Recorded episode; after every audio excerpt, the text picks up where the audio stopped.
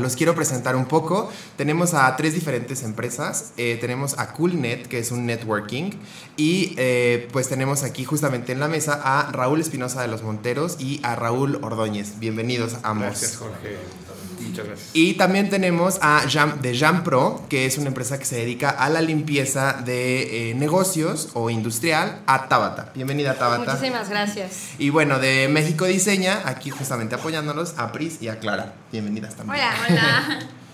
Pues bueno, eh, un gusto tenerlos aquí eh, y pues nos gustaría saber un poco de, de qué va justamente esta parte de lo de CoolNet. ¿Qué es CoolNet? ¿A qué va CoolNet?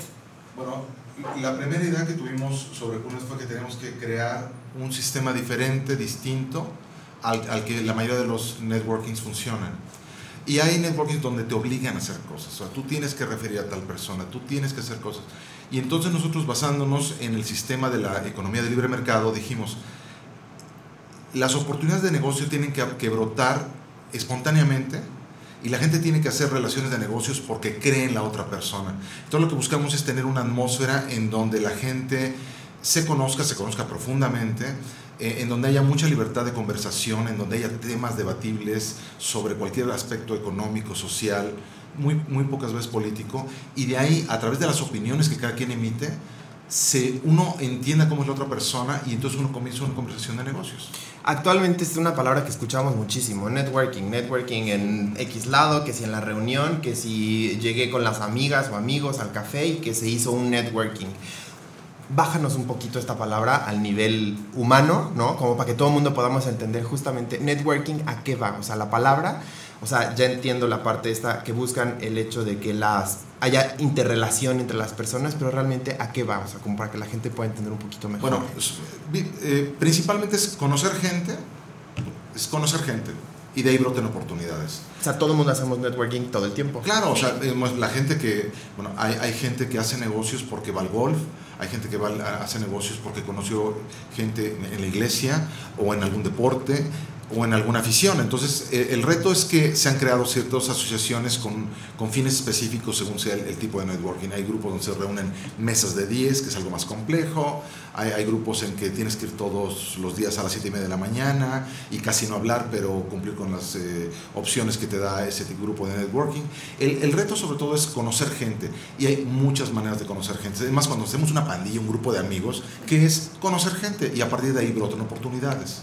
¿Y qué tipo de actividades son las que promueven justamente para generar este tipo de interrelaciones? Bueno, lo primero que dijimos nosotros fue, tenemos que hablar en una libertad máxima.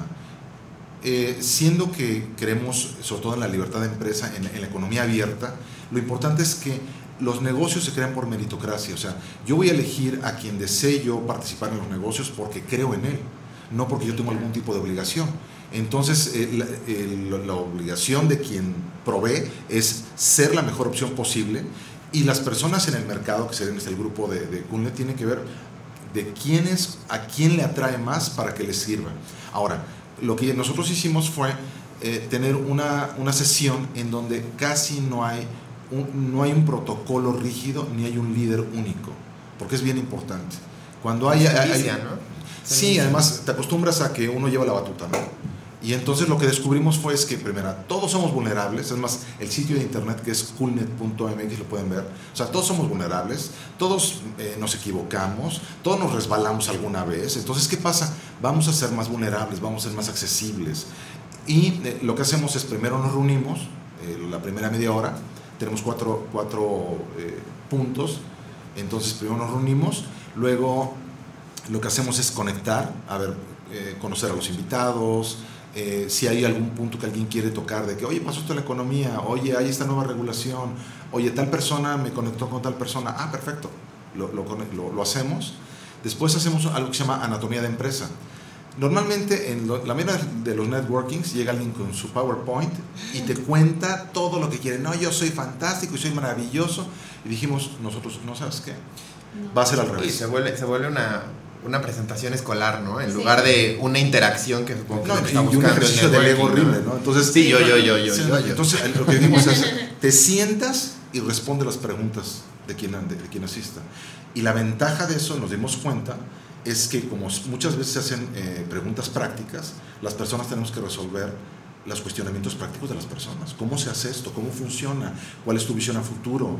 Eh, ¿Cómo vas a crecer? Eh, ¿Qué tipo de servicios tienes? ¿Cuáles son tus fracasos? Entonces, eh, bueno, en la anatomía de empresa conocemos a las empresas, pero desde el punto de vista del cliente. Yo te pregunto. De ahí pasamos a algo que se llama el punto de análisis. Y el punto de análisis es, generalmente lo que presentamos es un video de 5 o 7 minutos sobre algún tema interesante y empieza un debate que llega a durar media hora, 45 minutos, en donde todos exponemos o nuestra posición o preguntamos a los demás cómo nos pueden ayudar en eso. Y la ventaja es que nutrimos nuestro criterio en base a las opiniones de los demás. Y además, en las opiniones de los demás, conocemos cómo los demás piensan, que es bien importante. Entonces te das cuenta cuando alguien es más sensible ante una idea, cuando es más... Uh, cuando es capaz de poder entender el contexto y darte una solución. Es, esa parte del, punto de análisis yo creo que es el, el, la, la, gema de la marca de, de, Coolnet. Y después pasamos al punto cool. Y el punto cool es, después de que la plática estuvo muy padre, en ese momento cortamos en la parte generalmente donde está más alto, la cúspide, y bocadillos y, vino. y entonces, qué, cool. qué cool. platícame algo, las alianzas. O sea, ustedes ya en este grupo que se reúnen cada semana ya empiezan a generar alianzas. ¿Por qué? Porque ya se van conociendo, ¿no? Entonces, ¿cómo también puedes debatir esas alianzas? Es decir, bueno, esta persona igual y no, él, él sí tiene la experiencia o él no. ¿Ustedes cómo lo hacen? ¿Cómo también integrarías o invitarías a los demás a decir, bueno, pues igual y si yo no tengo esta parte de mi empresa que me hace falta, yo puedo encontrar eh, a un grupo de personas que pueden hacer alianzas conmigo, ¿no? Mira, en, la economía, basados en nosotros en la economía de libre mercado, dicen que las, las, oportunidades en un libre mercado brotan. O sea, tú de repente encuentras a alguien y por alguna razón, porque tú empatas con él de alguna manera o porque se integran, eh, logran hacer esas alianzas. Y esas alianzas pueden ser inmediatas, en, este momento hacemos una alianza, nos juntamos un ratito, hacemos un proyecto y termina, o algo a más, largo plazo. Yo te puedo decir que ha habido compañeros que se unen para un trabajo en específico durante algún tiempo y hay, ya vemos otros que estamos haciendo, eh, un grupo de consultoría en donde pensamos a largo plazo ya, ya lanzarlo. Entonces, lo que buscamos es sobre todo evitar gobernar a la gente yo creo que a todos nos rechoca que nos digan cómo hacer las cosas y cada quien entiende cómo las quiere hacer. Entonces el objetivo es, bueno, yo me entiendo contigo, ah, oye, perfecto, oye, ¿cómo, cómo nos podemos unir? Analizamos las posibilidades y, y experimentamos si se puede. Si no se puede, ¿qué, ¿qué sucede? Se rompe la alianza temporal y si no, continúa. Pero sobre todo el objeto es no gobernarnos, sino más bien que las personas por sí decidan a qué grupo desean pertenecer dentro, un subgrupo dentro de Coolnet y entre ellos puede ser temporal o más permanente. Muy bien. Y aquí eh, hay, tenemos a tres invitados del mismo Coolnet. ¿Qué, participaciones tienen cada uno? O sea, ¿qué es lo que está haciendo cada, cada uno de ustedes? Bueno, en, en, mi caso, eh, nosotros después de una gran frustración que tuvimos de estar en, un, en un grupo de networking, donde era horrible, o sea, párate, siéntate, tienes un minuto para hablar. Y decíamos, oye, en, en este mundo donde ahora los jóvenes, ustedes los jóvenes, es tan libre, y yo decía... O sea, súper cuadrado. Súper cuadrado. No, o sea, ¿sabes qué? Tenemos que hablar, tenemos que decir, tenemos que debatir, hay muchas cosas que componer. Este, este sistema se nos hacía muy antiguo. Cuadrado. Muy cuadrado. Y dijimos, ¿cómo tiene que ser? Bueno, hay cuestiones que la experiencia tiene que vale la pena. ¿sí? Sí, pero hay muchas cuestiones que la juventud tiene que están rebasando a la experiencia, entonces vamos a integrarlos. Y entonces, en, mi caso, el del contador Enrique Cruz Segura, creamos el concepto. Y la verdad me tengo que confesar, comenzamos como una mala copia de ese grupo de, de networking.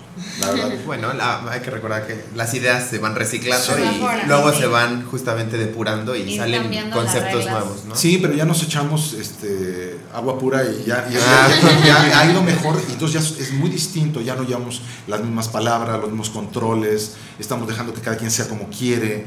Eh, y una cosa bien interesante, mantenemos un nivel en donde la gente nos sentimos similares. Por ejemplo, a mí no nos gusta ir a vender. ¿Por qué? Porque es muy difícil, o sea, que, que vendan los de las tarjetas o que vendan, lo- no sé, los que venden las cremas. Pero en general, todos los negocios no llegas, te conozco y vendo, sino, a ver, ¿quién eres? ¿Qué haces? Confío en ti. Ah, es algo natural, ¿no? Sale naturalmente. y es lo que estamos buscando. Entonces, así ha sido como se ha ido desarrollando. Yo creo que ahorita ya el modelo está muy bien. Y entonces, como ya pulimos el modelo, ya ahora sí estamos en la capacidad de, de llamar más gente.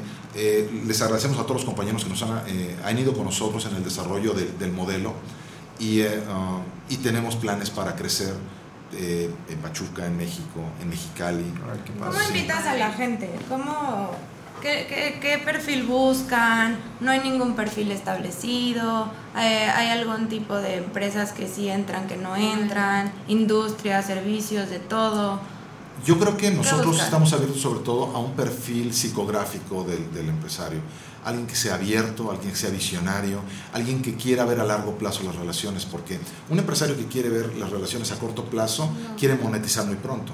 En cambio, alguien que ve, a largo plazo dice, bueno, eh, le- les quiero comentar, bueno, yo conocí a Enrique en este networking, me encargó que yo le hiciera algún trabajo para él, porque tengo una empresa de marketing, y en algún momento el berrinche fue el mío, oye, sabes que Enrique, ya estoy harto de esto, ya estoy harto de que me limiten y que no sé qué, vamos a hacerlo.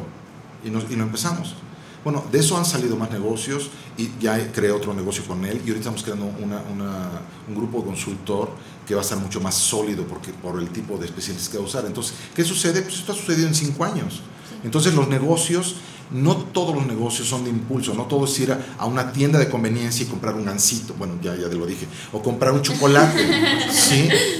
Sí. Eso es un tipo de mercado muy específico, pero cuando tu mercado tarda más en decidir, que es normalmente cuando compras una casa, un carro, un seguro, eh, los servicios de un consultor, tardas en decidir y para eso necesitas mayores elementos de confianza que, que vayan Tienes reduciendo. que trabajar con la curva de, de emoción del cliente justamente para terminar convenciendo. Exactamente. Y, y Entonces- llegar al objetivo, ¿no? Sí. Que es tuyo vender y el de satisfacción. Sí. Ahora, ¿qué tipo de gente? Sobre todo lo que hemos visto que la gente que llega, y es lo que se llama mercantilismo, o sea, te conozco y te quiero vender, Sí. se van. ¿Por qué? Porque no aguantan el estar ahí y el estar ahí. Y no se dan cuenta que, sobre todo en el punto de análisis, siempre enriquecemos la vista del mercado, pero no local. Oye, ¿cómo está Querétaro? Querétaro es distinto a Celaya o a Monterrey o a... Sí, o sea, realmente si hay una persona está pensando en, en el grupo a de networking y quiere ir a vender, no es el grupo. No va a ser el grupo. O sea, aparte, no, es, no es la función. No, y además, luego, luego, pero si alguien llega y empieza a repartir sus, este, sus eh, Tarjetas, folletitos o todo eso, luego, luego los paramos. ¿Por qué? Y a mí me ha tocado hacerlo. ¿Por qué? Porque no es la función y se irrita el grupo. Se nota como la, la- la vibra del grupo, en vez de, oye, pues todos padres, vamos a conocernos, vamos a ver qué pasa. Híjole, es que la verdad es que sí es bien difícil esta onda de las, de las ventas y la gente que aparte la educan a, a empujar este tipo de venta, ¿no? O sea, porque obviamente vas contra objetivos, depende, eres tu propio jefe, entonces depende de ti si generas, si no, y entonces lo único que quieren es venderte y creo que llega un momento en que es incómodo, atosigante, ¿no? Claro. Eh, esta, esta parte está padrísimo. Platícanos. Sí, fíjate que este, eh, bueno, eh, yo creo que espacios como estos, este, Jorge, eh, son muy importantes. Este, el espacio que estamos en, en el que estamos ahorita de, de Admira, Diseña, es- son trascendentales, son muy importantes ahorita para la, la vida del país, donde la organización civil se, se, se reúne y empieza a generar, ¿no? empieza a generar tal vez una economía, eh, en el caso de Coolnet, en la que se basa eh, conforme a la confianza. ¿verdad?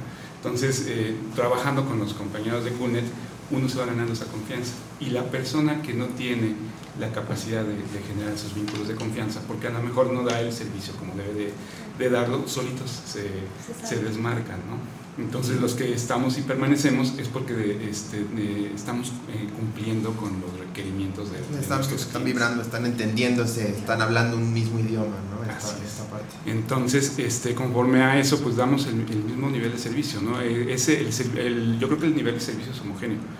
Este, y generalmente, este, por eso nos recomendamos. Y generamos un- una microeconomía que es parte de nuestro, de nuestro estado, ¿no? Claro, es un, Entonces, yo impul- creo es un impulso interno que sigue generando y no para, ¿no? O sea, Así es. Y esa es, esa es la importancia, este, eh, Jorge, de, de la organización civil, ¿no? de reunirnos, de hacer cosas, de que no este, estemos dependiendo tal vez, no sé, de un gobierno o de unas organ- o de organizaciones más importantes sino que nosotros mismos tengamos la iniciativa, como aquí, ¿no? Como en, en Claro, sí. Yo creo que eso va, eso va bien enfocado, ¿no? A todo esto. O sea, Sí. nosotros, ¿cuántas veces aquí se han generado negocios? Y estás hablando de un programa de radio en donde tú como empresario, director de empresas, conoces y entonces escuchas lo que hace el otro sin querer vender, porque aquí estás Claro. más bien Sí. dándote a conocer, ¿no? Con, con el público en general.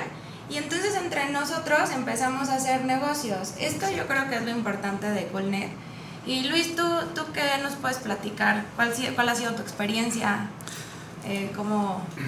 Pues yo ya tengo alrededor de unos dos años que me independicé y pues ha sido una punta de lanza realmente el estar en networking, donde aprendes muchas cosas de los empresarios de diversas áreas y, y eso te logra nutrir y no solo te encasillas en algo, sino te ayuda a entender un contexto, decir, oye, pues hay áreas de marketing, que a lo mejor vienes de ser empleado, colaborador en una empresa, industria, y, y partes a ser un emprendedor, un empresario, donde pues todo este aprendizaje que empiezas a tener de otras áreas que luego dices, bueno, la parte de abogados, de corporativos, la parte de radio, o sea, que dices, oye, hay diversas formas de hacer publicidad, de, de hacer más relaciones.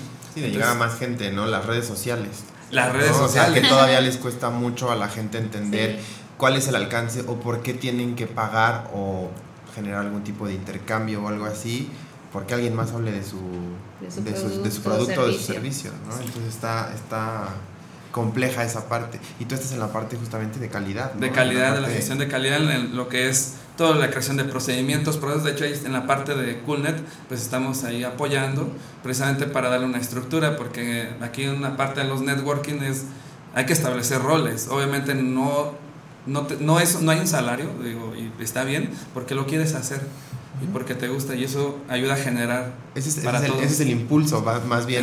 ¿no? Que, que- del, del que hablaban. Es correcto. Entonces, ese es el impulso que buscamos y en las diferentes áreas, desde la parte de abogado, de la parte de, de, de marketing, pues estarnos impulsando, que es uno de los valores que tenemos en Coolnet, impulsarnos unos a otros sin necesidad de cobrar algo en ese Sí. momento, ya los negocios se irán generando. Y está padre porque crean como una retroalimentación y van aprendiendo, si yo aprendo de ti, tú aprendes de mí, y empezamos a aprender y crecemos, o sea, crecemos como negocio, como servicio, como personas. como persona. Fíjate que Sí. eso es bien importante lo que acabas de decir, porque nos especializamos, ¿no? Cada quien en, en- en lo que hacemos, este, en mi caso soy asesor legal este, de empresas, y yo me, me especializo en lo que hago, ¿no? Y de repente, no, antes de llegar a Coolnet, no tenía idea de la importancia de la, este, de, por ejemplo, lo que acabas de decir ahorita, ¿no? De- del, del- de- del mercadeo este, virtual por internet hasta que empecé a conocer, a, in- a ingresar eh, a, a Coolnet y darme cuenta que, eh, por ejemplo, Raúl es este, el director de Admira, un-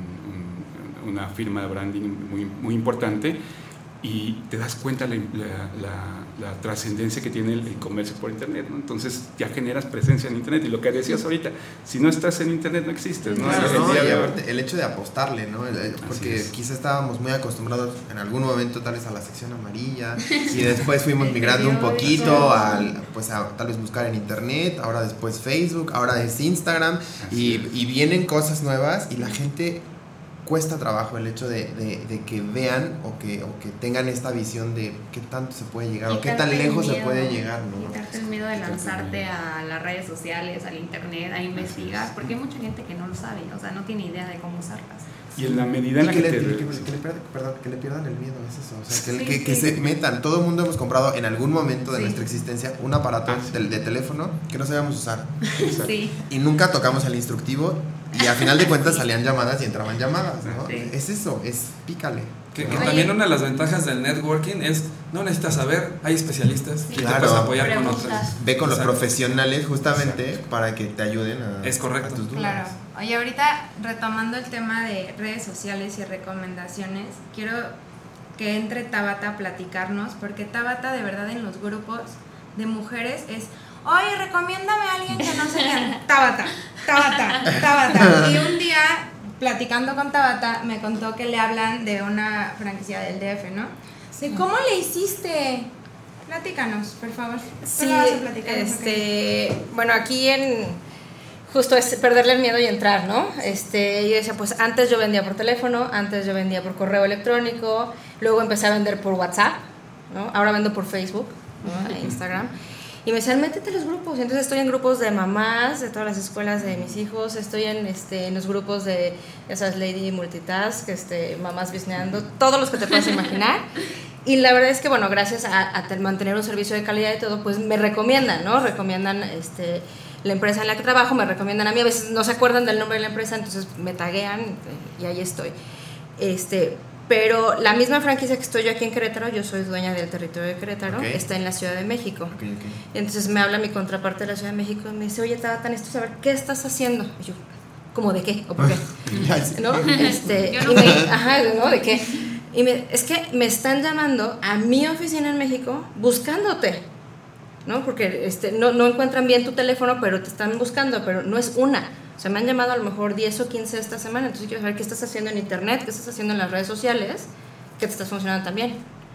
Pues trabajar. Claro. ¿no? Trabajar, publicar lo que hago, un antes y un después de la limpieza, un dar un gracias, este, tenemos esta nueva cuenta, este, gracias, tenemos ya tantos meses o tanto tiempo con este cliente, un testimonio. Y son nuestros mismos clientes lo que, los que Los que están y los que me están tagueando en Facebook y los que me están diciendo, oye tú, y entonces cuando ponen, oigan, ¿quién hace limpieza de esto? O, o necesito a alguien para este, mi oficina. Pues hay siete, ocho veces que me están poniendo a mí, ¿no? De a lo mejor 15. Padrísimo. Entonces, ya llevo la Y mayoría. platícanos Ah, un poco. eh, estás trabajando con una marca orgullosamente queretana que he tenido el privilegio de trabajar con ellos y tú te estás haciendo cargo de toda la parte de sanitizar y limpiar el espacio y que el espacio esté inocuo para que la empresa pueda seguir justamente con sus lineamientos es. que maneja, que es una empresa que es 100% libre de gluten. Así es. Este, afortunadamente acabamos de entrar con ella. Este, es orgullosamente queretana, ¿no? Este, La verdad es que los dueños son súper, súper, súper enfocados en una mejora continua, en hacer todo a la perfección y con un profesionalismo impecable. Y nos están dando la confianza de llevar toda la parte de la limpieza este, y de, de ese control, ¿no? Por supuesto, bajo su supervisión también, ¿no? No quitan el dedo Claro, del claro, renglón, claro. ¿no? Pero sí de estar, este... Creo que, creo- creo que los grandes negocios están así, ¿no? Bajo la Siempre- lupa del propietario bajo o de la- algún consejo ¿no? o algo así. Que Como está diría mi abuela, al ojo del amo engorda el caballo. Pues sí, sí, sí, sí, sí. Pero, pero ellos son además particularmente detallistas Son meticulosos. en este, en este tema, también por lo que hacen, ¿no? Este, Estás manejan- trabajando, estás trabajando con salud. Entonces, a fin de cuentas, tiene que ser un- una clínica lo que estás manejando. Sí, ¿no? porque O sea, no, no solo es moda, ¿no? O sea, este es, a ver, ah, claro, ves por todos lados la dieta keto, el libre de gluten, pero no solo es moda. No. Este, esta, esta empresa que tiene contacto con alimentos distribuye a hospitales, a este, fundaciones con cáncer, este, realmente a personas que, es, pues, no es que su vida dependa de, pero sí se pueden enfermar grave si comen gluten, son alérgicas. Claro, sí, sí, hay mucha gente que es intolerante a Es y dice, bueno, es que yo me inflamo o me suelto o me pasan ciertas cosas, pero hay gente para la cual puede llegar a ser algo mortal. Exacto. Entonces, es, es esta gravedad que tal vez, como no nos sucede tan cerca, Sí. decimos, ay, ¿qué No tanto pasa Sí, no, pasa nada. nada. Es como cuando te comes un taquito en la calle, ¿no? No. Ajá. No. También de un taquito en la calle te puedes morir, o sea, o puedes estar al borde. Entonces, realmente hay que cuidar mucho lo que comemos y justamente, bueno, pues qué padre que puedas hacer este tipo de cosas y de cuidarnos Sí. al consumidor Sí. final Así a través de una limpieza tan específica como la que estás haciendo. Así es. Y que eso está padre, o sea, de que así como estamos cuidando ya lo que comemos, también cuidemos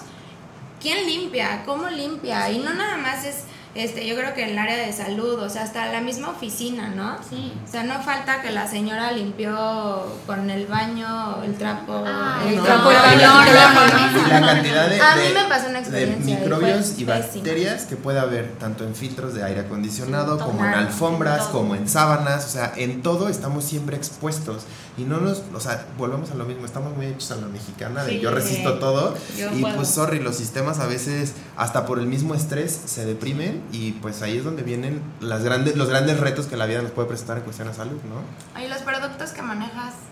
Bueno, son biodegradables, eh, son eco-friendly. Este, En los procesos que utilizamos, eh, utilizamos 95% menos agua que lo que también utiliza la competencia, entonces eso también es muy bueno.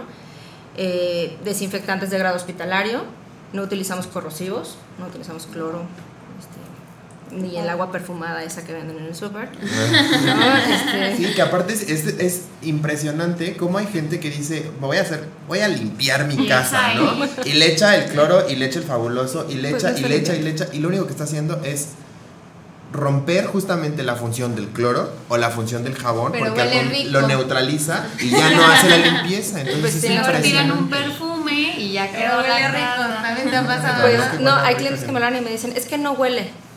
Pues No claro, porque que está oler. limpio. Sí, no tiene que oler. No tiene que oler. Claro, si ya quieren algo con aroma, bueno, les puedo Se conseguir los productos con aroma, ¿no? Muy buenos. Pero en realidad, el olor a Pero limpio es cuando no huele. Mejor Sí. compra un aromatizante y Ay, limpia tu casa bien, ¿no? sí. Sí, no, no, bueno, hay productos que igual limpian, desinfectan y todo y tienen cierto aroma, pero bueno, el agua perfumada no, no funciona. Oye, además este, escuché y estuve leyendo por ahí que el, el cloro es, es tiene propiedades cancerígeno. es ¿no? cancerígeno. Eh, La, la proporción del cloro para que tú lo utilices de forma adecuada es un mililitro por cada litro. Ah, pues tú Dime sabes. quién lo hace. Nadie. Todo el mundo agarra y Le vacía y hasta, chorro. es más, ahora compras el de gel que viene más concentrado y le echas.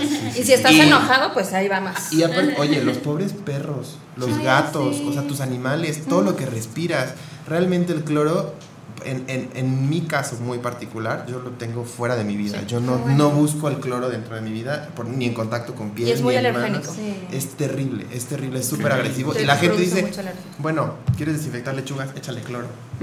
Ala, Sí. no. Todo lo resuelven con, Sí, todo. con cloro. Y algo importante a saber es que la, la- la limpieza no es el último eslabón de la cadena productiva o el, ul- el último eslabón de la cadena alimenticia en un proceso. Ujú, Es de los principales. Sí. claro. Es el primero y el último. Si no Claramente tienes- por eso cuando vas a un baño te dice lávese las manos Antes antes, y y después. de ir al baño. Sí. Y tú llegas y haces O todo y luego cocinas, sales sin nada y dices, ¿qué es eso? Pero en tu oficina igual. Si tu ambiente de trabajo no está limpio y tú no estás seguro que está limpio, pues tú no te dedicas a trabajar, te dedicas a estar enfermo. Claro, Sí, entonces es súper importante asegurarnos de padrísimo. limpio. Bueno, riqueza en conciencia. Hola. Bienvenido, Emanuel Torres. Gracias. Gracias. Platícanos un poco de qué es riqueza en conciencia. Bueno, antes que nada un saludo a toda la audiencia, a la gente que está siguiendo la transmisión. Y bueno, mi nombre es César Torres, ya con 7, 8 años de trabajo en el tema de eh, mentalidad. Sobre todo trabajamos mentalidad, la mentalidad financiera, la mentalidad de cómo la gente opera en cuanto al dinero y a sus negocios. ¿no? Estamos muy eh, metidos en un tema ahorita de emprendedurismo muy fuerte. Hoy todo el mundo emprende, hoy todo el mundo con todo el tema de digital, con todo el tema de... Mm, Que, el año pasado hubo mucho, mucho préstamo por parte del gobierno, la gente podía emprender, pero no tenía ni idea de cómo hacerlo. Hoy se ha visto afectada la industria, eh, los grandes corporativos, porque no te parece cómo te trata el jefe, pues entonces abro mi propio negocio y muchas veces no se tienen las bases mentales para poderlo llevar a cabo. ¿no? Desde luego. Creo que existen dos tipos de información, la de contexto y la de contenido. Contexto es toda la parte mental, contenido pues es herramientas ya más técnicas de cómo funciona un negocio. Nosotros trabajamos justamente con la parte mental. Y es importante, y corrígeme si estoy mal, creo que no todo el mundo está hecho para ser emprendedor. También. Hay gente que, que realmente funciona mejor dentro de un sistema. Digo, en particular, yo no soy de sistemas. Genero los sistemas, pero yo no soy para estar bajo un sistema, ¿no? Pero creo que hay gente que realmente funciona muy bien debajo de los sistemas y hay gente que, que realmente pues, no, no es buena siendo emprendedora. Y por más de que tenga todo este ímpetu, quizá aparte si no tienes las bases va a ser una catástrofe y en lugar de estar alentando virtudes, estás alentando eh, pues esta parte que no es Sí, tu, tu fuerte. Sí, hay gente que nace para ser empleada y es muy buena haciéndolo, desarrollándolo, ¿no? Hay otros Y que no tiene nada de malo. No, nada de malo. Y muchos, durante esta última década se estuvo tirando mucho el colaborador. Mucha gente que daba capacitaciones decía que ser colaborador pues, no era bueno porque te quitaba tiempo, porque eh, solo buscabas seguridad, eh, intercambiabas tu tiempo por dinero y se estigmatizó mucho cuando al final hay gente que es muy buena en- eh, bajo un sistema, como tú lo dices, y hay otros que desarrollan pues, negocios, sistemas. Sí, la verdad es que sí. Oye, César, ¿y das capacitaciones? Este, cómo la gente te puede contactar, cómo la gente puede empaparse. Porque aparte, ¿cuántos años tienes? Igual que ¿Cuántos yo. me veo? Estás yo sí chiquito. Pues Sí, de verdad, yo ahí lo conocí porque fui a uno de, de sus de sus capacitaciones, fue un sí, ¿no? Sí, sí, sí. Y qué forma de desenvolverse en el escenario, o sea, yo decía, si no le ve la cara, ya tiene 40 años. Pero no, o sea, ¿cuántos años tienes? Tengo 29 años. 29. Tengo Te 29 ves años, ya tengo chiquito. 10 años dedicándome a eso. Sí me veo más chico, sí me veo más chico, la verdad. Tengo ¿Cómo empezaste con justamente con el tema de empoderarte en esta parte de Mira, la riqueza? Mi papá es comerciante toda la vida, mi papá comerciante de la Ciudad de México y muy buen dinero, ¿no? Él manejaba mucho efectivo, entonces yo veía el efectivo en, en la cama, en la, en la casa, porque él lo contaba y pues decía, había dinero, ¿no? Lo que no había era tiempo, papá nunca viajaba con nosotros, nunca salía con nosotros, le costaba trabajo. ¿Por qué? Porque se quedaba a cuidar el negocio. Entonces yo empecé como a preguntarme, ¿no? ¿A poco así tiene que ser? O tienes tiempo o tienes dinero, porque también en la escuela te venden mucho esa idea. ¿Quieres más dinero? Pues trabájale más. menos más tiempo. tiempo. ¿no? ¿Quieres más tiempo? Pues trabájale menos, menos dinero. Entonces empecé a buscar información y conocí a un hombre, eh, pues sí lo conocí personalmente, pero antes de conocerlo personalmente, un libro llamado Padre Rico, Padre Pobre. Mucha gente Sí. se, se, este, se identifica mucho con este, con este hombre. ¿Qué es? Y e- es un libro de inteligencia financiera. Sí, pero el autor es Robert, Kiyosaki. ¿no? Robert Kiyosaki. Este, y bueno, hablaba mucho acerca de esto, ¿no? Y había algo que para mí fue clave, que decía, hay gente que gana más dinero que tú y trabaja mucho menos. Sí. Y hay gente que trabaja mucho más, Más. y, y- y Y gana menos, ¿no? menos. Entonces entendí que el tema del dinero no era un tema de dinero, era un tema de mentalidad, justamente volvemos al mismo tema, ¿no? De mentalidad. Y que si no querías intercambiar tu tiempo por dinero, tenías que cambiar la mentalidad, ¿no? Y entonces me especialicé ahí. Me metí mucho en el tema de desarrollo humano, también soy eh, capacitador en esa área. Y encontré que iban de la mano, tanto la parte de inteligencia financiera como el desarrollo humano, y ahí fue donde empecé yo.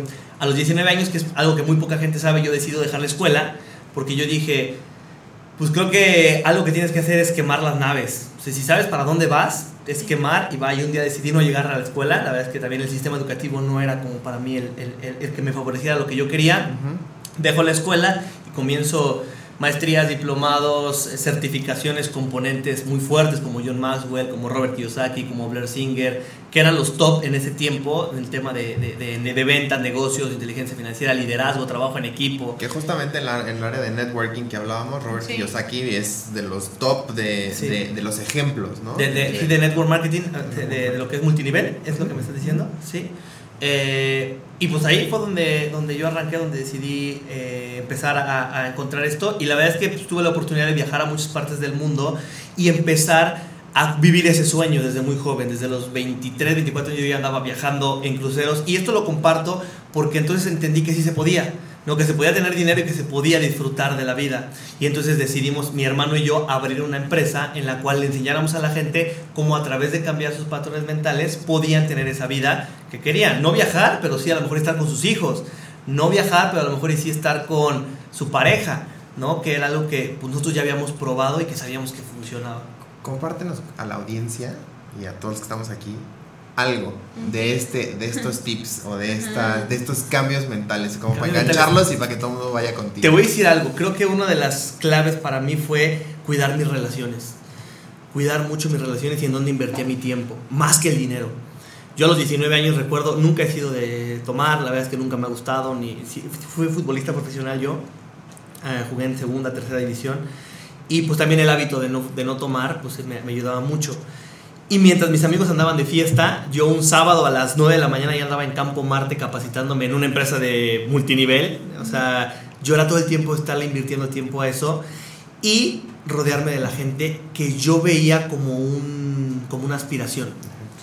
Y pagar el precio de estar con ellos. Claro. Porque no es nada más el decir, ah, pues sí lo conozco. No, es ver la forma en la cual esa persona te volteara a ver y dijera, hay algo en este que yo puedo aportarle de valor para que esa crezca". esa parte que estás comentando incluso, o sea, va de la mano con tal vez estar a la par económicamente o estando en las fiestas o conviviendo o estando en la comida pagando ese tipo de Yo le llamo agregar valor. Agregarle valor a la gente. ¿Por qué? Porque cuando hay una persona con mentalidad de riqueza, pues muchas veces el pensamiento es qué puedo obtener yo de esa persona. Cuando el pensamiento tiene que ser completamente contrario. ¿Qué puedo yo agregarle de valor a esa persona Claro. como para que esa persona decida? Mira, me gusta mucho la anécdota, no me tardo mucho en contarla. En algún momento, una persona con la que yo veía que viajaba mucho en cruceros, que era dueña de la empresa donde yo eh, laboraba como capacitador, él me dijo, vamos a, a comer. Y le dije, sí. Y me, nos invitó a cuatro amigos y él. Y pues la verdad es que mis ingresos no eran tan altos, yo tenía 22, 23 años. Y entonces me acuerdo que fuimos a comer y yo vi la carta y dije, en la torre. Ah, Guacamole. y entonces pues, yo salí, Y do- y do- y doble totopo. y, y que nos íbamos a meter cuatro o cinco horas ahí, de estar platicando y con la gente que él se reunía normalmente, ¿no? En ese momento, pues yo se me fue el hambre y pedí un vaso con agua, ¿no? Pido mi vaso con agua y pues seguimos con la plática, yo con la panza así, y, y bueno, dale que entregan la cuenta después de las cuatro o cinco horas, y pues lo que hace la gente que tiene mentalidad de riqueza, dividir la cuenta. ¿No? Se dividió la cuenta en ese momento, una cuenta de 7 mil pesos, 8 mil pesos aproximadamente, y pues, ¿cómo decir que no? Y en O ese sea, y momento. no comiste Nada. y te tocó pagar tu. Sí, tu- mi vaso de agua fue el más caro de mi vida, ¿no? Y entonces ahí, justo lo que acabas de decir, en ese momento fue para mí clave porque dije, hay de dos, o decir, esta no es la vida que yo puedo cubrir, o decir, esta es la vida que quiero y pagar el precio, y no económico, pagar el precio de estar con la gente que tiene los resultados, porque hoy gente que habla bonito, vemos muchos, Sí. muchos. Tienes que empezar a voltear a ver a la gente que tiene los resultados que tú quieres. Oye, pero eso está súper interesante porque normalmente tú vas a comer con tu jefe y tu jefe tiene que pagar la cuenta, ¿no? O vas a comer, En claro. una mentalidad. Exacto. Entonces, y si no paga, tú dices, Qué codo. Qué codo. Ajá, Sí, exactamente. sí, sí, sí. y no le ves el valor de decir, te juntaste, punto que no es tu Te veo jefe, igual. o igual y es Pero alguien súper grande. Claro, y te ve igual y se sentó contigo y aportaste algo y te aportó algo Claro.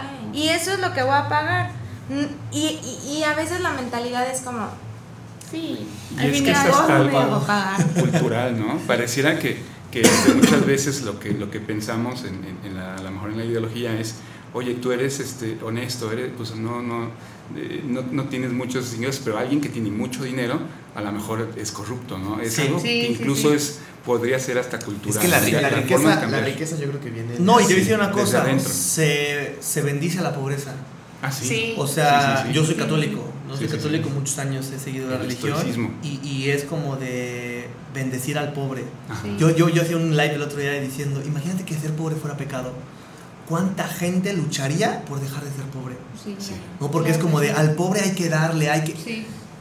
Sí hay que darle, hay que compartirle, pero no... Es, No que es- es mejor enseñarle a pescar que darle el Exactamente, pescado. ¿no? Exactamente, ¿no? Es Porque también echan impulsarlo. la concha de, ah, pues que me den entonces, ¿no?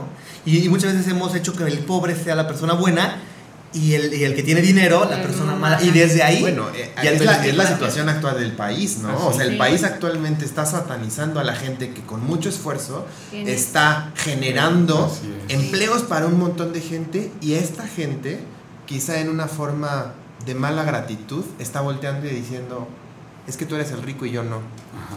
En lugar de decir gracias. Gracias. Y gracias porque aparte me estás dando tal vez oportunidades para yo seguir creciendo y ser mejor. Entonces creo que se están perdiendo un poco los papeles en el país, en esta situación precisa en la que estamos viviendo. Y mira, yo no digo que no hay que ser ni social, que o hay que ser o socialista o, o capitalista. Creo que hay que saber ser qué en qué momento. Creo que hay momentos en los que hay que pagar impuestos y eso es parte de ser socialista, claro. no de cubrir con lo que te corresponde. Pero también hay un momento en donde requiere ser capitalista, porque esas son las personas que están generando Claro. los ingresos. Quien realmente mueve la economía de un país no, no es el gobierno, son Así los es. empresarios. Y los pequeños empresarios, claro. o sea, ni siquiera las grandes corporaciones. Es que, que aparte Entonces, quien más esfuerzo está Sí, haciendo, Así es. para más eso. sacrificio está, estás generando, estás realmente estás moviendo al país desde abajo, estás empezando a pedalearle.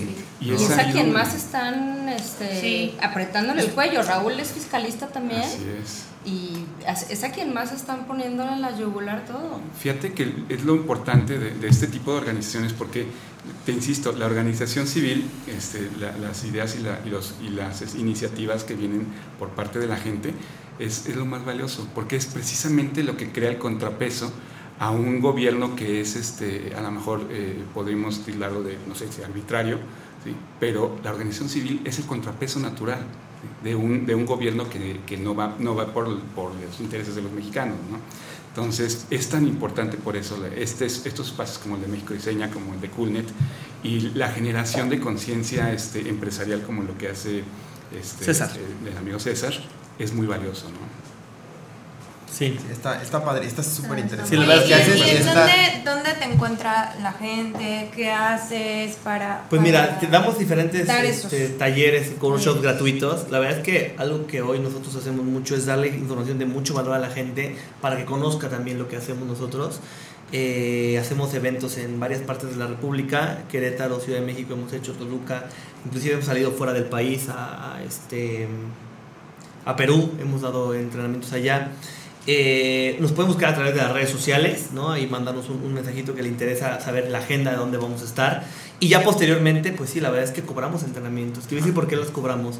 Porque desde ahí la gente tiene que estar dispuesta a invertir en este tipo de educación, ¿no? Que también ese estigma de creer que la educación tiene que ser gratuita, la verdad es que no, no se valora. Muchas veces el mexicano tiene la idea de que algo que no te cuesta, no le doy el valor Sí. que ocupa. Y energéticamente también, o sea, necesita haber un intercambio. Es Sí, así de sencillo, sí, ¿no? sí, sí. Entonces debe de, de existir esta parte. Sí, este, no sé, las redes sociales son eh, Riqueza en Conciencia, nos pueden encontrar, ahí pueden ver mucho de lo que hacemos. Y pues la verdad es que sedes como tal, pues tenemos aquí una en Querétaro, una en Ciudad de México, pero pues ya más fácil todo por la parte, por la parte Digital. digital. Ujú. Sí, es que es, es lo de hoy. Es lo de hoy. Sí, es lo de hoy. Oye, y hablaban ese día que fui al curso de un, un juego, un Ah, juego en el que hacen como más eh, ejemplificado todo lo que enseñan. te- te- te voy a, te voy a comentar algo. Eh, nosotros ya hemos tomado muchas capacitaciones, muchos cursos, muchos talleres y entendemos que cuando tú tomas un taller te emocionas, pasa una semana y no pasa nada, Sí, ¿no? Que no creo que eso es lo que hoy día también la gente ya no quiere de tomar capacitaciones, porque es como de, ah, sí estuvo muy padre y está bien fregón, pero el fregón pues muchas veces es el que está allá arriba, ¿no? Entonces nosotros lo que hacemos es a través de vivencias retamos a los participantes. A nosotros no damos cursos, damos entrenamientos. Es como ir al gimnasio. Va a doler, va a incomodar, pero al final Sí. va a dar un resultado, ¿no? Tenemos un simulador que se llama Cashflow, que es un simulador financiero en donde a través del simulador captas todos tus pensamientos, todas tus emociones, la mentalidad con la cual haces negocios. Es como un tipo Monopoly. En el que vas haciendo negocios y vas viendo, eh, hay veces que hacemos dinámicas en donde le damos un millón de dólares a la gente para que invierta, no sabe qué hacer. O sea, les va. Hay gente que lo lo coquitea, hay Ay, gente que, que- que se vuelve loco y empieza a comprar muchos negocios. Y una de las reflexiones de esa dinámica, por ejemplo, es, no es que no puedas tener un millón de dólares, es que no sabrías qué hacer con un millón de dólares, por eso no lo tienes. Sí, pero no se te ¿No? da. Sí. ¿no? Hay que entrenar la mente para poder adquirir ese tipo de cosas. Está comprobado que una persona que se gana la lotería, a la vuelta de dos años está más endeudado Ya. de lo que traía. ¿Por qué? Porque mentalmente no está preparado para adquirir ese, ingreso. Por eso hay que estar trabajando la mente muy fuerte y lo hacemos a través de este simulador. Este simulador sí lo crea Robert Kiyosaki y la verdad es que es un muy buen... Es que debe de, debe de existir una resistencia y una contención de parte de tu mente para no querer irte desenfrenado, ¿no? Sí, y sí, justamente ser consciente y aparte ver a futuro y ver cómo, cómo vas a desarrollarlo. Es Sí, como el síndrome de abstinencia, ¿no? También un poco. Estás tan acostumbrado a, A no tener y desear que si te dicen. Yo siempre, pues ya te yo siempre pongo un ejemplo y Sí. Digo, yo voy a la comida y digo que es como, como una mermelada, ¿no? O sea, la mermelada de la tía que la hace deliciosa, pero toda la vida la ha hecho. Entonces siempre se está acostumbrado a tenerla ahí en la, en la alacena. Mm. Y hasta se puede caducar y se, le puede salir hongo y, y- y la tiras a la basura porque ni te la comiste. Y quizá de repente llega alguien que en la vida la ha probado y le regalas el frasco y en la noche ya no tiene, ya no nada, tiene nada. ¿no? Sí. Y quizá ya trae hasta apendicitis de la cantidad de azúcar que se metió, o sea, entonces creo que es creo que tiene que ver un poco con, con eso. ¿no? Sí, sí, la verdad es que salen todas sus... eh, no, no hay mejor forma que confrontar a una persona que con sus resultados. ¿No? Tú le puedes decir algo a alguien y ese alguien decirte no, no es cierto. Y está bien, pero cuando tienes un resultado en la vida, confrontarte con ese resultado, no le puedes decir que no al resultado. Y eso es lo que hace... Ya no puedes negar. Lo que pasaba con la boleta de calificaciones, ¿no? Sí, Sí, papá, sí. pero es que yo estudié. Sí, pero ¿Por es estás reprobado en 6, no, hijo? Pero, pero te voy a decir algo con respecto... Ese ejemplo es muy bueno porque te voy a decir algo. Por ejemplo, la boleta de calificaciones refleja no nada más tus calificaciones, sino todo el ambiente con el Sí. cual desarrollas esa calificación. Porque te voy a poner un ejemplo rápido. Si tienes 7 y le echaste muchas ganas, pero traes problemas con la maestra, eso puede reflejar que tu, emocional, eh, tu inteligencia emocional no es buena. ¿Por qué? Porque no has tenido la capacidad de manejar la situación con la maestra para que esa calificación Suba. sea diferente. Sí. ¿no? Y entonces le echo la culpa que la maestra es la que... Está en contra de mí. Exactamente. Cuando, cuando yo no he hecho nada por, por ganármela. Lo que hacemos acá es agarrar tu boleta de calificaciones y decirte, ok, este es tu resultado. ¿Qué ha dependido de ti para que tengas esta calificación? Porque no puedes justificar absolutamente nada. Y eso es lo, lo- lo increíble de trabajar con resultados y no con pues, simplemente palabrería. Hay que hacer algo cool, net. Sí, este, y yo creo que todos también lo que- padre es esto, ¿no? O sea, se refleja una, bueno, de una teoría, más bien una práctica, que es lo que dices. Sí, Todos eso. estamos enfocados a teoría que he visto en la escuela. Y no, la práctica es bien diferente. Y cuando este, te entras a este tipo como de, de, de Dinámicas. dinámicas, exacto, te demuestran otra cosa. Y entonces dices, bueno, ya voy a poner negocio, pero ya me voy con calma, ¿no? Sí, sí, sí. Yo te voy a poner el ejemplo para mí, en, en mi caso particular. eh, al momento de estudiar la, la parte de gastronomía, yo lo primero que hice fue un entrenamiento culinario. Entré a trabajar 16 horas con un chef. Entonces pasé por todas las áreas del restaurante y todo, y realmente al momento de estar ahí, pues aprendes sobre la batalla, Sí, o sea, claro. aprendes con la quemada, aprendes con la cortada, aprendes con, con el dolor de espalda, aprendes con el hambre, aprendes con el sudor, aprendes cuando decido empezar la parte de la escuela, de la universidad. Yo llegué y yo me aburría terriblemente y decía, es que, pues es que ¿por qué nadie hace nada y nadie se mueve y nadie hace? O sea, realmente, ¿no? Ahora, yo sé que la gastronomía o la cocina es una vocación, es para lo que la gente está hecha, es como para aquel que es carpintero laudero o algo así, ¿no? Entonces, es, es algo que tienes que aprender en la batalla, ¿no? Sí. Sin embargo, creo que las escuelas podrían ser un poco mejor. Y uno de los temas es que en las escuelas te enseña natural. alguien que no hace negocios. En la escuela normalmente te enseña el maestro que no tiene negocios. Y Sí, a mí me- negocio es ese, Sí, enseñar. eh, eh, sí, no todos, pero sí en- un 90% te puedo decir que la mayoría no tiene negocios. ¿Por qué? Porque si tienes negocio no vas a ser maestro.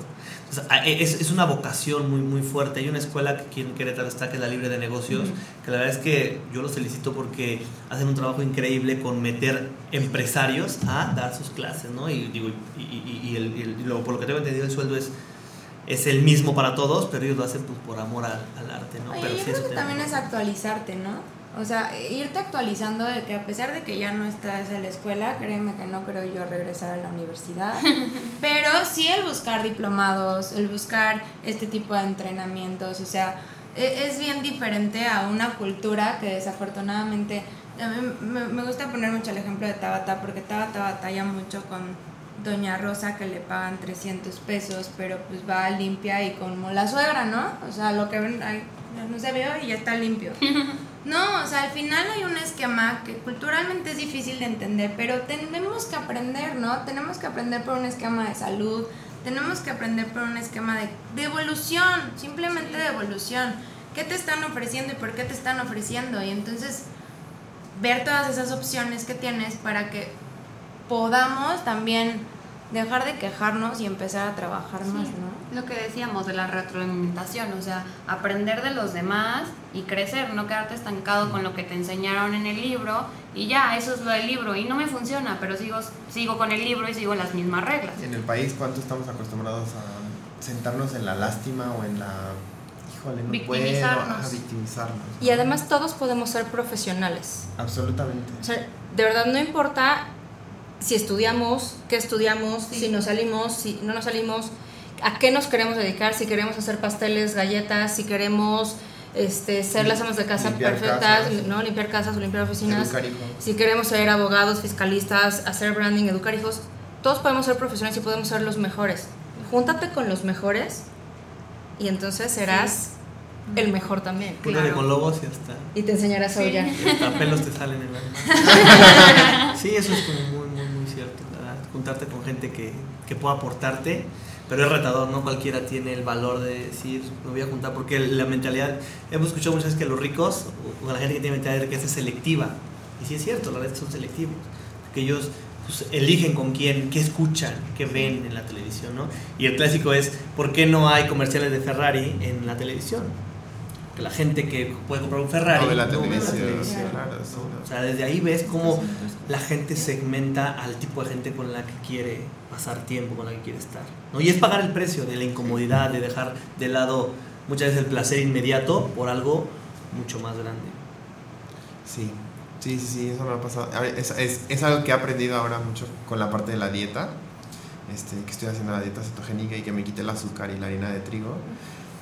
Es el hecho de tomar la decisión correcta al momento de, de comer, ¿no? Sí. O sea, porque pues iba a ser un instante de placer en la boca, donde va- se va a excitar la lengua y donde mi cerebro va a recibir cierta información y luego mi cuerpo lo va a recibir y, y no lo va a poder procesar de la forma correcta y se va a sentar y me va a costar mucho trabajo deshacerme de ello, ¿no? O sea, una manteca vegetal que tarda 8 años en salir de tu organismo, yo sigo sin entender el ganchito. No, o sea, es muy bueno, pero... pues, No, no, pues, no. Pero es educar. Sí, claro. sí, sí. Es educar, es así como César nos educa, eh, ¿no? En esa mentalidad ganadora y de riqueza, es educar a tu cuerpo, es educar A a tu cerebro, a tu paladar, es educar yo en la limpieza, es educar también en rodeate de los mejores que te ayuden a crecer. No nada más en que puedas pagar esa cuenta, ¿no? Es en tú qué le puedes aportar al de enfrente que le genere valor. Porque digamos, sentarte en una comida y pagarla, pues a lo mejor cualquiera puede. Me, me Sí, sí, acuerdo sí. mucho de ¿Qué una más? anécdota que me contó uh, una amiga que su papá hacía, este, que él quería hacer negocios así en grande, ¿no? Y para hacer negocios en grande lo que quería era acercarse a la gente, o sea, al jefe o al dueño o algo así, y lo que hacía era invitarlos a la casa a comer. Iba y sacaba todo el dinero del banco que tenía, iba y compraba alfombra, sillones, vajilla nueva, todo, todo, todo, todo. Montaba, llegaban, cenaban, le daban la mejor cena y al día siguiente iba y regresaba todo. ¿El Y era- iba y regresaba todo. regresaba la alfombra, regresaba el sillón, regresaba cubiertos. Y poco a poco fue como, obviamente fue ganándose esa confianza hasta que llegó un momento que ya no había que regresar nada, ya era de él, ¿no? Pero me parece un ejemplo eh, tierno y aparte de tierno, con todo el arrojo, porque realmente estaba poniendo el capital de la familia en juego. ¿Qué tal que, no te, qué tal que se te caía, se le caía al jefe la copa de vino en la alfombra y ya no te la regresaban, ¿no? Bueno, pero quemas las naves si sabes a dónde quieres ir. Sí, sí, sí, sí. Claro. Sí, es jugártela. Y, digo, y, y el que- y hablando del tema de dinero, hay muchas formas en las que puedes agregarle valor a la gente. Muchas Sí, sí, no solo pagar muchas la formas, comida, No solo es- es dinero. También ¿Cómo hay, hay, otras, hay otras formas. De hecho, en el entrenamiento, algo que ponemos hacia la gente es agregarle valor. Primero, identifica quién es esa persona que podría ser tu mentor. Y empieza a agregar valor. Y, eh, y han salido cada cosa. Los ejemplos que nos da la gente es: no, pues mira, yo hice esto, esto y esto, que a veces no tiene que ver con dinero. ¿Por qué? Pues porque una persona como de casa tiene dinero. No es como que esté buscando eso. ¿Qué ¿no? sucede cuando escoges un mentor y llega un momento en el que lo superas? Pues te escoges otro. Si no lo ha superado, mira, normalmente eh, eh, el, el que se supera es el coach. Al que se supera es el coach. Si tu coach es el mismo cada año, entonces quiere decir que tú eres el que no está. Avanzando, Avanzando. ¿no? Tienes que empezar a cambiar de coach. El mentor normalmente es una persona que sí es trascendental, o sea, que sí es alguien ya que tú ves como en un, en un top muy grande, ¿no? Yo, yo tuve mentores como gente que ya tenía de 50 para arriba y que pues es el típico que te dice, tú me reflejas cuando yo era joven, ese ímpetu, esas ganas. La diferencia entre el coach y el mentor es que el coach tú le pagas, tú lo contratas, el mentor te elige a ti y normalmente no te paga. Más bien, normalmente no le pagas. Entonces la verdad es que en esa parte es difícil. Claro, Es ¿no? y aparte con la diferencia de edades, este, la parte de, Sí. de, de experiencia, Sí, la experiencia. nunca en la vida la vas a poder alcanzar porque, porque él siempre está arriba. ¿no? Siempre está ese- superando, siempre está avanzando. Entonces, esa pregunta sí de pronto es complicada, el, el- el decir superé a mi mentor, que al final es la idea, pero pues sí es un- la experiencia, creo que es al final lo, lo más valioso. Padrísimo. Sí, sí, sí. Bueno, Qué padre. Oigan, pues ¿dónde podemos encontrar a Coolnet? Este, platícanos la invitación Sus para invitar Sí. a todos. Hablando de redes. Bueno, tenemos nuestro, nuestro fanpage en, en- en Facebook, es CoolNetMX, ahí pueden entrar, o arroba CoolNetMX, que es nuestro handle que pueden Ok. utilizar. Cuando se reúnen. Eh, nos reunimos los miércoles a las 6 de la tarde, eh, de 6 a 8 y media 9, en Constituyentes 206, en el piso 8. Ahí nos reunimos eh, cada miércoles. ¿Cuántas personas van? Generalmente el grupo varía, pero ahorita estamos yendo entre 20, 30, varía. Está súper padre. Y, y- y so- sobre todo cuando somos un grupo grande, la, la discusión, la conversación, el, el, este, el debate, porque provocamos nosotros el debate. Una, cosa muy interesante en, México, no debatimos, siempre es, tienes razón, manito. Y, y- y Sí, aquí, a ¿sabes la gente qué? le cuesta trabajo el confrontar, le cuesta un trabajo y cuando se encuentra alguien que confronta es que es un grosero. Ajá. Sí, sí, el- y el debate abierto siempre debe de, de buscar que la mejor idea sea la que permee. Y muchas veces cuando debatimos un dogma, eh, estamos debatiendo algo que ni entendemos ni conocemos y simplemente nos metieron en el chip y así lo tomamos. Entonces el reto precisamente es desbancar eh, los, los, dogmas, eh, entender sobre todo que en una economía abierta cada quien lucha por servir a los demás y al servir a los demás es cuando a uno le llega el dinero. ¿sí? uno gana dinero por servir, por, por atender a alguien, por, por cumplir la, necesidad de alguien. Y entonces cuando uno comprende eso, y como ahorita hablando de negocios, bueno, cuando yo quiero, quiero hacer dinero, sírvele a más gente, más tiempo y a menor precio, a un, a un, precio más competitivo para que entonces tú tengas una mayor posibilidad de hacer dinero. Las personas que sirven a muchos generalmente son las que hacen mucho dinero y hay que ver todas las empresas grandes que hacen sirven a un gran volumen de mercado. O las de lujo a un menor mercado, pero con mayor un porcentaje de ganancias. Entonces, nada más hay que entender tu mercado. Pero Coolnet está para eso, es, es para debatir, para reunirnos a hablar sobre negocios, eh, sobre todo entenderlo localmente, porque es bien importante entender la localidad. Muchas veces en las escuelas de negocios lo que se hace es estar hablando de, no sé, de zombie y, y, por, y por qué cayó Polaroid. Y, y uno dice, oye, mi tiendita.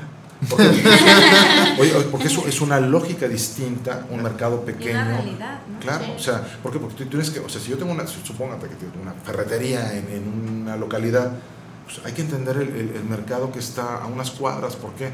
Porque ya después de esas cuadras se van a otra ferretería. Entonces, eh, muchas veces lo que hacemos es analizar a veces macroideas que no son aplicables a la localidad, aunque también las, las ideas grandes sirven. ¿eh? ¿Cuántas veces no vemos que hay dos lapalerías juntas o dos misceláneas juntas que no vieron justamente ese tipo de cosas, ¿no? O que quizá no pega alguna de las dos, o que una le gana a la otra, o que una le compite a la otra con, con el comercio, y en lugar de hacerse un comercio justo, realmente hay uno que está padeciendo, Sí, sí, sí, pero está aferrado en que quiere su miscelánea, porque a la otra le estaba yendo bien, ¿no? Sí. No Entonces, bueno, ahí estamos en Coolnet para. Los invitamos a que. Coolnet. Coolnet MX en fanpage de Facebook Sí, o arroba Coolnet MX. MX. Súper. Tabata, ¿dónde te encontramos? Pues en Facebook ya son en el grupo de todas las, todas las mamás. Preguntan. Este, preguntan, la franquicia que es americana se llama Jan Pro. Champro. Jan Pro Querétaro es la que está aquí. También nos encuentran como Limpieza Querétaro, así estamos en Facebook. Y este Y es limpieza industrial, o sea, si alguien te habla para conseguir... vaya, lo que no hago es la limpieza doméstica. O sea, si lo que quieres es una persona para que limpie tu casa, no. No soy yo. Lo que hago es la limpieza de oficinas, limpieza de plantas, este, limpieza por término de obra o por mudanza, limpieza de vestiduras, colchones, O alfombras. sea, alguien que va a vender su casa o que va a... o que se va a meter a una casa que está vacía. Ok, Sí, esa- o sea, sí le puedo dar una limpieza a sí. detalle de limpieza profunda, sí, sí puedo. O porque terminó la obra y hay que deshacerse de ese polvito, o una oficina, un edificio que terminaron. La cantidad de edificios que están haciendo en Querétaro. Exacto, este, si terminan un edificio, una construcción o una nave industrial y quieren limpiarla antes de, de meter la oficina, sí, sí lo puedo hacer. Sectores de salud. Sector salud, este, Comida, todo. escuelas, restaurantes, centros comerciales, este, cualquier Todo cosa. menos- todo menos la señora que quieres que vaya a tu casa, sí, sí lo puedo hacer. ok, Súper, padrísimo. Y nos repites tus redes. Es Ah, redes sociales es Riqueza en Conciencia. Eh, también tenemos la página www.riquezaenconciencia.mx. Ahí pueden ver todos los entrenamientos, ya información un poquito más, más específica. Vamos a tener un evento 4, 5 y 6 de octubre aquí en Querétaro. Un entrenamiento en donde ocupamos el simulador financiero. ¿En Me dónde? gustaría regalarle una cortesía a, la- a alguien de tu, de tu audiencia. Padrísimo. Que ahí en el Messenger. le- vamos a hacer una dinámica. De pronto se inscriben varios, entonces les ponemos una dinámica ahí. El que la cumpla se lleva un taller, tiene un valor de 7 mil pesos. Y bueno, tenemos Vamos, vamos a hacerlo. La primera persona que nos diga eh, el autor ¿Cuántos años de el autor de ¿Cuántos años tiene? el autor de padre ¿Cuántos años tienes, padre rico padre ¿cómo es? Padre El rico, padre rico. Padre, padre rico padre O, o alguien que nos pueda, igual creo que dentro de esa dinámica que nos haya dicho, sabes que ya leí más de dos libros de Robert Kiyosaki. Ándale. que- y los títulos de los libros. Sí, los títulos de los libros. Ok, entonces porque ya es una, una información que ya vienes, eh, que ya traes de, De la- de- de atrás y que la puedes implementar ahí en el, en el taller. Súper. Padrísimo. Muchísimas gracias. ¿Vale? Entonces ahí para que nos escriban en un gracias. messenger. Sí, sí, súper. Bueno, Pues Bueno. bueno, ya llegamos al final. al final Al final del programa. la verdad es que Muchísimas gracias, estuvo- Jorge. También danos, por favor, para que la gente te Sí, siga. arroba Jorge V Menéndez en Instagram y Jorge Menéndez en Facebook. Muchas gracias. Sí. Sigan a México, México Diseña, Diseña. compártanos. Y de verdad, recuerden que este es un súper programa, es un súper proyecto para que todas esas pymes, para todas esas empresas que están buscando crecer, juntarse con los grandes, por aquí, señores. Jorge, muchas gracias. Gracias a ustedes, gracias a todos. Bueno, Gracias, por la gracias. invitación.